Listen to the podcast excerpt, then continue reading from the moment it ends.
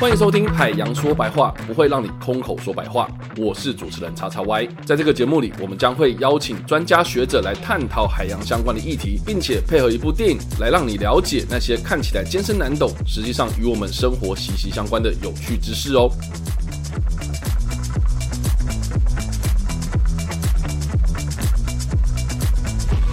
嗨，大家好，欢迎来到我们的节目，我是主持人叉叉 Y。在这个节目里面呢，我们会透过电影来聊聊有关气候变迁和环境相关的议题，并且利用花丽如果的这种猜想呢，让你了解这些看起来好像艰深难懂，实际上呢跟我们生活息息相关的知识哦。我们今天非常开心，邀请到的是中山大学的海科系张永斌老师，我们欢迎。嗨，各位听众，大家好，我是中山大学海洋科学系张永斌老师。今天精神很好，哎，不错不错，每天精神都好。好，然后还有我们也欢迎中山大学海工系的陆小云老师。嗨，各位听众，大家好，我是中山大学海洋环境及工程学系陆小云。先帮大家就是稍微简介一下，说为什么我们要开这个节目，然后这个节目主要的目的是要干什么？好，其实我们当时在想说，其实每个人都很爱看电影嘛，所以那那个我们都会知道，在电影的频道或是电影播放出来的时候，其实会是吸引大家目光的事情。可是会发现，当开始去跟大家谈说啊气候变迁啦、环境的议题的时候，每个人就那个自动消散就不见了。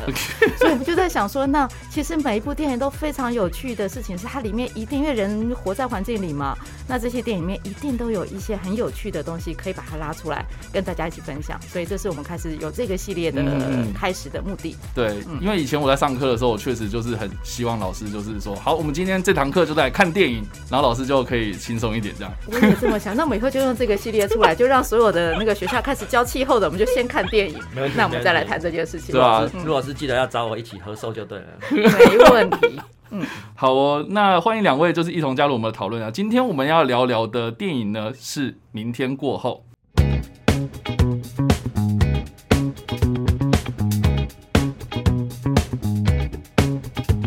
零零四年上映的《明天过后》，可以说是只要聊到环境或是气候变迁主题的电影，就一定会拿出来讨论的经典之作。本片由擅长灾难电影的德国籍导演罗兰·艾默瑞奇。同时，也是热衷关注全球暖化、公民平权议题的倡议者所指导的电影，由丹尼尔·奎德和杰克·葛伦霍等人主演。故事描述古海洋学家杰克因为目睹南极冰棚断裂而警告联合国，全球暖化可能导致全球加速进入冰河期的危机。本片参考自海量的科学研究，假设北大西洋洋流被阻断后所造成的全球气候极端化。那想先问两位老师，看完这部片的感觉啦，就是喜欢或不喜欢，或者这部片里面有哪些你们觉得印象最深刻的地方呢？那之前其实我们在讨论说，哎，到底要看哪几部片的时候，其实就有一个很大的讨论。那我其实不这么喜欢看灾难片，可是我会发现，哎，当在看在讨论片子的时候，其实灾难片是最容易引起大家那个很震撼的这件事情。是的，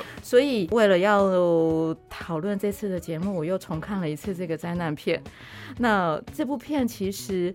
我说实话，我们也会上课的时候会拿来做所谓气候变迁调试的教材。嗯，那我会喜欢它一个部分是，通常这样子的的电影哦，都一定会有个很有趣的状况，是开始一定都要有个很穷途潦倒的科学家、作家，就是就一定会有个非常悲惨的人在那里嘛。没有人要理他，对对对，没有人要理他的这种人。嗯，对，那那个电影情节就一定会知道，这个人就一定会之后变成英雄，然后大家都一定要听他的话，所以骗子最开始他讲话大家都很注意听。这样，我觉得这件事情其实放在我们教学上是一个非常有趣的事情，是。当你教这些所谓气候变迁的时候，都会有那个声音说啊，这个会发生吗？反正几百年后才发生一次嘛，那反正有什么了不起呢？所以如果假设这种电影，就会让那个孩子们觉得说啊，我如果。有这个英雄存在之后，这个英雄就是来解救世界的这个人。嗯，对，所以这是我们在看这种灾难片的时候，稍微让自己心情比较没有那么不好的其中一个，我觉得还蛮开心的事情。这样，嗯，果然老师看电影就是跟人家看的东西都不一样，真的。对啊，好了，那这个是陆老师的部分，那张老师呢？我可能先抢一下主持人的工作，我先问一下陆老师，在你看《明天过后》这部电影的时候，你对里面印象最深的一个台词是什么？最深的一句台词哦，选我，选我，选我，选我，来，叉叉 Y。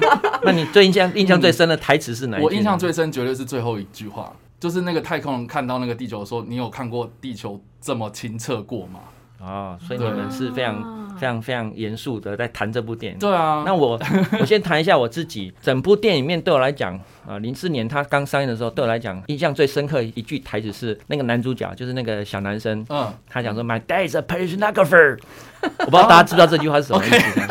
他说我爸是个。古海洋学家，古海洋学家，古海洋学家特别强调。呃，那我可能郑重再跟大家介绍我自己一次哈。那呃，我是中央大学海洋科系赵永斌。那我的专长就是古海洋学、跟古气候学，还有一些微体古生物学。OK，哦，所以当这部电影两千零四年刚上映的时候，对我们来讲是一个非常非常大的振奋。因为据不正式统计，好莱坞影史上应该是第一部电影是以古海洋学家这个名词应该是第一次出现在电影里面，而且是第一次有主角是以古海洋学当。职业的，OK，所以这部电影对我们来讲其实最震撼。当然说它里面有一些气候变迁的场景，对我们也产生一些震撼。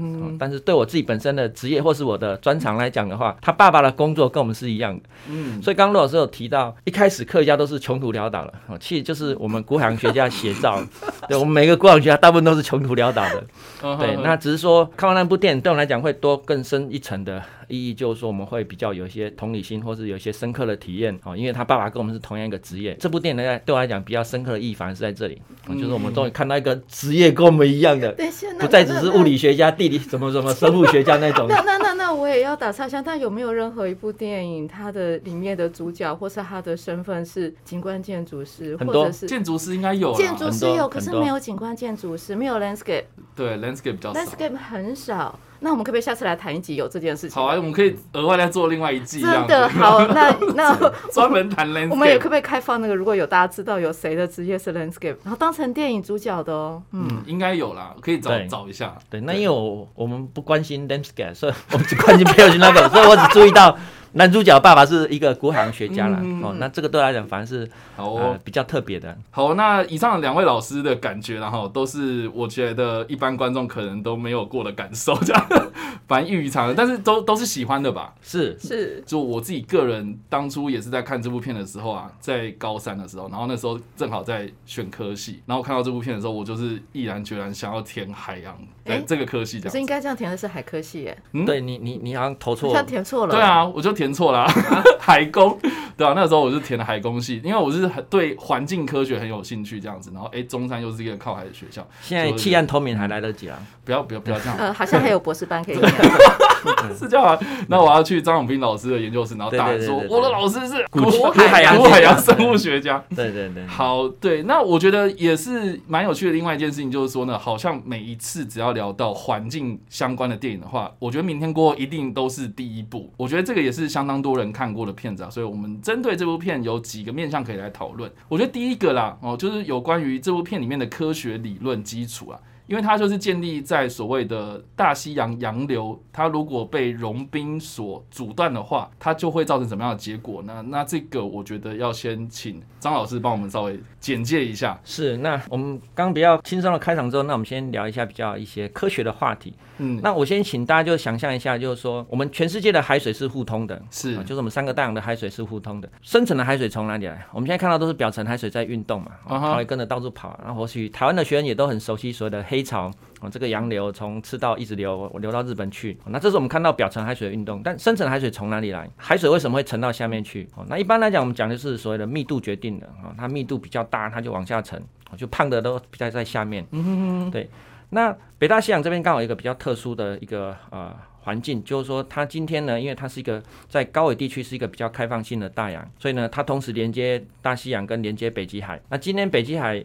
会有比较冷的海水会流出来。嗯哼，好，那今天呃，我们在低纬度的大西洋那边会有比较温暖的海水，我们叫湾流 （Gulf Stream），它会往北流。那一个是又热又咸的水，一个是又淡又冷的水。哦，那我们可以把它想成就是一个热情的王子碰到一个冰山美人。那这两个人碰在一起会怎么办呢？温暖的海水跟咸的海水上去之后，碰到比较冷的海水，就让整个水就会变得比较冷、比较咸。OK，所以它的密度变大了。所以在北大西洋高纬地区这边，就是格陵兰岛的附近，会形成一个所谓的沉降流。嗯，表层的海水因为密度变大，开始往下沉降，沉降去之后呢，它就开始流动，这个我们就把它称为叫北大西洋深层水 NADW。好，那 NADW 因为它刚好是形成就是空间上面我们会看到它是从南往北的一个湾流，嗯，Gulf Stream，然后在那边遇冷之后下沉，那下沉之后呢开始往南流，所以它会形成一个反转流，嗯，那这个反转流我们就把它叫所谓的 Meridional Overturning Circulation，好，叫 MOC，就是金向反转流。那因为是在大西洋，我们就把它叫大西洋金向反转流，OK，叫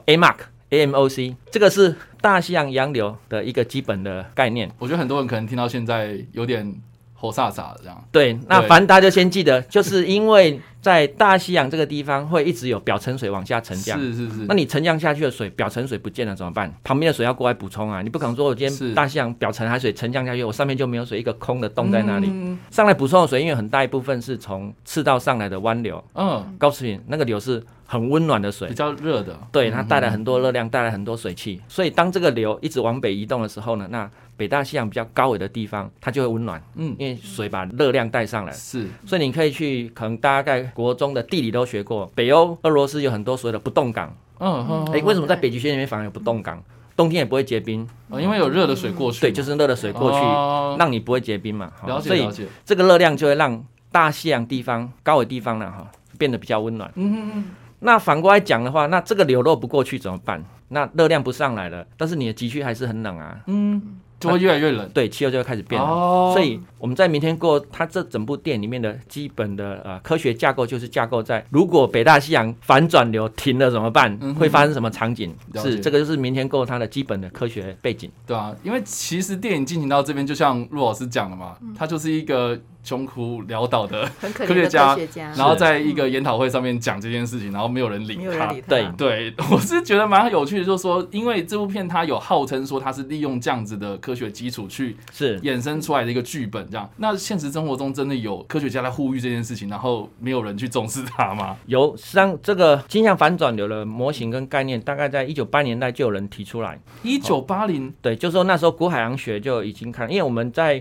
呃，我刚忘记提，所谓的古海洋学为什么加一个古啊？我们常常听到是所谓海洋科学家啦、海洋生物学家。对对为什么叫做古？那为什么叫一个 paleo 哈？不是因为我们做古了啦，就是说，他其实讲的是说，我们关心的是过去的海洋，不是现在的海洋。哦，所以我们想要了解过去地球发生了哪些事情。嗯哼。那因为地球上发生很多事情，它上有些事情或是有些气候记录，它没办法反映在。真实环境里面，就是说气候这件事情啊，或者天气条件这件事情，它没办法形成化石啊，没办法被记录下来，因为以前我们没有光碟片啊，我们没有录影机，没有照片啊。是是是。哦，那科学家要去了解一万年前、两万年前的海洋的时候，那怎么办？好，所以我们就是要靠我们古海洋学家了。哦，所以我们做事情就想办法去做解读，我们比较像是气候上的福尔摩斯啦。OK，就是从。留下来的这些蛛丝马迹，然后我们想办法要去了解。我常用一个比喻来讲，就是说我们碰到是一个密室杀人事件。哦，好好好，在整个密室里面就只有尸体，没有凶手，没有犯案动机，没有凶器，这是一个现象，这样子。对，那我们要怎么样去？解决这个命案怎么发生的？那古海洋学家在做事情就比较类似是这样，所以会像电影里面就是去极地这边钻探啊，对，冰心钻冰心，钻海洋沉积物岩心，或是说陆地上湖泊的岩心，那都是古海洋学家或古气候学家常用的工具。所以张老师之前有像电影男主角一样去钻过这些东西吗？诶，我没有钻过冰心，但是海洋成就眼睛我钻了很多啦。到现在我们还是比较像是长不大的小孩，每天做的事情就是玩泥巴，玩泥巴就是玩泥巴。对我们国养学家最大的就是你可以得到童年时候的满足。OK OK，是，那至少就不会钻钻钻钻到那个。冰架整个就是崩裂，这样还要去跳那个冰缝。但是当然有机会，我们也很希望有机会可以去南极，哎，实际上冰一下啊，或者是钻个冰。对，但我现在还没有去过，还没有做过冰心的研究。OK OK，是好。那回到电影，我们刚刚说的嘛，世界上真的有人在呼吁这件事情，然后没有人去理他吗？有啊，我们刚提到就是说，古海洋学家实际上从过去的气候记录，我们知道离最近一次气候忽然间变冷的时候是在在一万两千年前。好，那这个事件我们把它叫新仙女木事件。那仙女木它是一种植物啦，它目前就只有在富集区里面才会有。富集区是就是在大概北纬五十度以北的地方哦，因为它是一种比较喜欢，对它喜欢在比较冷的环境。OK，但是它夏天会开花，开起来是一朵小白色，所以我们都把它叫小白花事件，哦，就新炫木事件。但是在一万两千年前的时候，我们是在意大利以北就可以发现，在瑞士啦、意大利这些都可以发现这些植物是出现在那地方。哦，呃，从化石可以看得出来，就是有一些植物分布在那里这样。对啊，所以你就知道当时候北极区或极区的气候条件就是往南移动到了瑞士以北。了解，了解，了解。哎，所以就表示很冷啊，所以我们就把它叫做是一个快速变冷的新宣木事件。嗯哼，那它持续的时间大概是一千年左右。那现在我们看到这个现象，气候变冷的现象了。那但我们就要去了解，那为什么忽然间在那个时候变冷了？嗯，为什么这么快速的变冷？然后一千年左右的事件。好，那我们现在根据很多气候记录，就发现当时候。北大西洋的金向反转流是减弱，那我们不敢说是停止啊。那电影里面可能有些人会说是用停止这两个字，但是我们比较喜欢用就它是减弱。那我们刚刚提到了一个概念，就是说如果金向反转流很强的时候，热量就可以一直往北输送到比较高的地区，大家就很温暖、快乐的过日子。那它今天一旦减弱之后呢，热量不上去，那极区就会快速变冷。嗯哼，好，那变冷的时候呢，当然你的极圈就会扩大，就往南移动。哎，所以这个在一万两千年前是发生过的。那所以一万两千年之后也有可能会发生一次，也有可能发生。那现在就是剩下说，那变冷，我们刚提到是因为金向反转流减弱所导致的。好，热量不输送上去了。第二个问题就在于说，那什么原因会让你的金向反转流减弱？嗯哼。好，那我们刚刚提到金向反转流形成的一个重要原因就是密度。哦，你的密度要够大，它才会沉。那你今天反过来讲，当你有一个机制让它密度不够大的时候，它沉不下去，浮力变大了，密度变小了，水就不沉。哦，我们再问一下叉叉 Y，嗯，又客串一下主持人，是根据你浅薄的海洋工程系的知识，OK，什么原因会让海水的密度变小呢？有其他的水加入进去吧？我想，对，那会改变什么条件？物理条件？就是密度如果要变小，就是温度下降啊。哎，温度下降不是哦，你看起来。海空气不太，等下好，那就 那就是温度上升，对 对，一半一半，通常都会猜错这样。对，我们常常讲密度是体积跟质量决定的，是是是是。那你今天要质量不变，体积变大，它密度会变小。那怎么样体积变大？热胀冷缩是哦，所以温度变大会让你的的那个体积变大，你的密度就变小。哦，那另外一个就是盐度，你把盐度变淡了，它的密度也就跟着变小，所以它也就不沉。哦，ok，ok，ok 那那我们刚刚提到就是说。今天当气候很温暖的时候，北极那边有很多的冰，嗯，好，格兰岛上很多冰。当这些冰融化的时候呢，它是淡水，因为只有淡水会结冰，海水不会结冰啊，海水也会结冰啊，但是海水结冰会把盐踢出来，嗯，好，所以只有冰都是淡的，你不会吃到一个咸冰棒这样。OK，哎哎，现在好像也有咸棒啊，好，那是自己加料的，对，那是加料，对。然后一般你如果去呃呃吃急需的冰的话，都是淡的啦。OK，那 OK。那这些冰融化之后，它就有很多淡水会跑出来，那些淡水就会让你这边的密度就开始变小。嗯，那当你来的淡水够多的时候，密度就变得太小，所以你的表层水就不再沉降。嗯哼，当你不再沉降的时候呢，那你比较南边的水就不会上来补充，那你的金向反转就会减弱甚至停止。那当这种现象发生的时候呢，热量就只会留在比较赤道方向。OK，就是你的湾流就只会留在比较南边，不会跑到这么北边。就它不会混合啦。对，所以它的热量就上不来了。了解。那天气就变冷了。哦，所以新线木事件我们已经证实了，的确是由于刚提到说金向反转流减弱所导致的。那现在的问题在说，那我们现在是一个全球暖化的条件底下，就是我们现在社会情境真实情境就是碰到全球暖化，嗯，就有很多科学家开始去担心一件事情，那同样情况会不会也发生呢？就是我们现在气候变得越温暖，嗯，冰一直融。那是不是就让你的金向反转流就会开始减弱？嗯当它减弱的时候，我们这样就可以呼应到我们刚提到的所谓新鲜的木事件。嗯哼，在整个电影里面，它其实讲的就是这个故事。OK，然后另外，其实我觉得电影里面还有一个细节，就是说呢，当那个穷苦潦倒的科学家在讲这件事情的时候，然后底下就有人开始问嘛，就是说，哎，那这个什么时间会发生这样子？然后他就直接回说，哦，或许会很久之后才会是有这件事情发生。可是如果我们现在不重视的话，它会越来越严重。那我比较好奇的是，那那所以未来我们有可能会遇到这种事情吗？是我们刚提到零四年电影上映之后，实际上很快的，因为科学家每个都为了他的薪水着想，要一直想要 找出好的癌科学 idea，所以马上就有人去收集资料。OK，他就把大象资料调出来去看，去计算。因为在零四年的时候，上已经开始有暖化的迹象了，虽然还不是那么严重。嗯，他们就开始去算，那到底是不是已经有看到所谓金象翻转的减弱的迹象？OK，好，那零七年、零八年上就有文章发表了。嗯，他们那时候发表文章认为是没有，当时我并没有看到。但是因为你说零四年的时候还没有发现这件事，零七年。年零八年的发表文章里面，当然他统计的就是零八年以前的资料，是是是，所以他其实并没有看到在大西洋整个我们讲经度方向，就是呃呃纬度方向上，从南到北的方向去做个计算之后，并没有看到这种流有减弱或是水有减弱的现象。OK，但是这个在二零一几年的时候上也有新的文章出来，他们已经的确观察到北大西洋经向反转流是有减弱的迹象。哦，已经开始有这种，已经有，所以我们目前已经开始看到所谓的金向反转流，它的流速跟流量是减弱的。哇，那所以这个已经有科学的资料增值支持。想要继续收听我们更多精彩的讨论吗？别忘了继续锁定我们下一集的内容哦。